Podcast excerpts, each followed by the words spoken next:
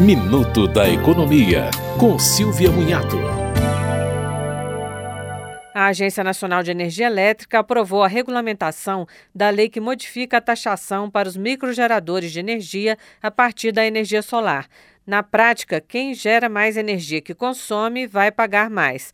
Quando essa situação ocorre, o consumidor fica com um crédito em quilowatts-hora na distribuidora, mas a taxa só seria cobrada nas residências que tiverem medidores que conseguem fazer essa leitura. Já sobre as taxas que são cobradas do usuário pela disponibilidade de energia elétrica em períodos noturnos, ou seja, pela infraestrutura disponível, a agência decidiu que elas não serão somadas. Os novos microgeradores de energia vão pagar a taxa mínima, como já ocorre com os projetos instalados até 6 de janeiro deste ano, e mais a diferença dessa taxa para o chamado Fio B. Os antigos geradores têm isenção do Fio B até 2045. Você ouviu Minuto da Economia, com Silvia Munhato.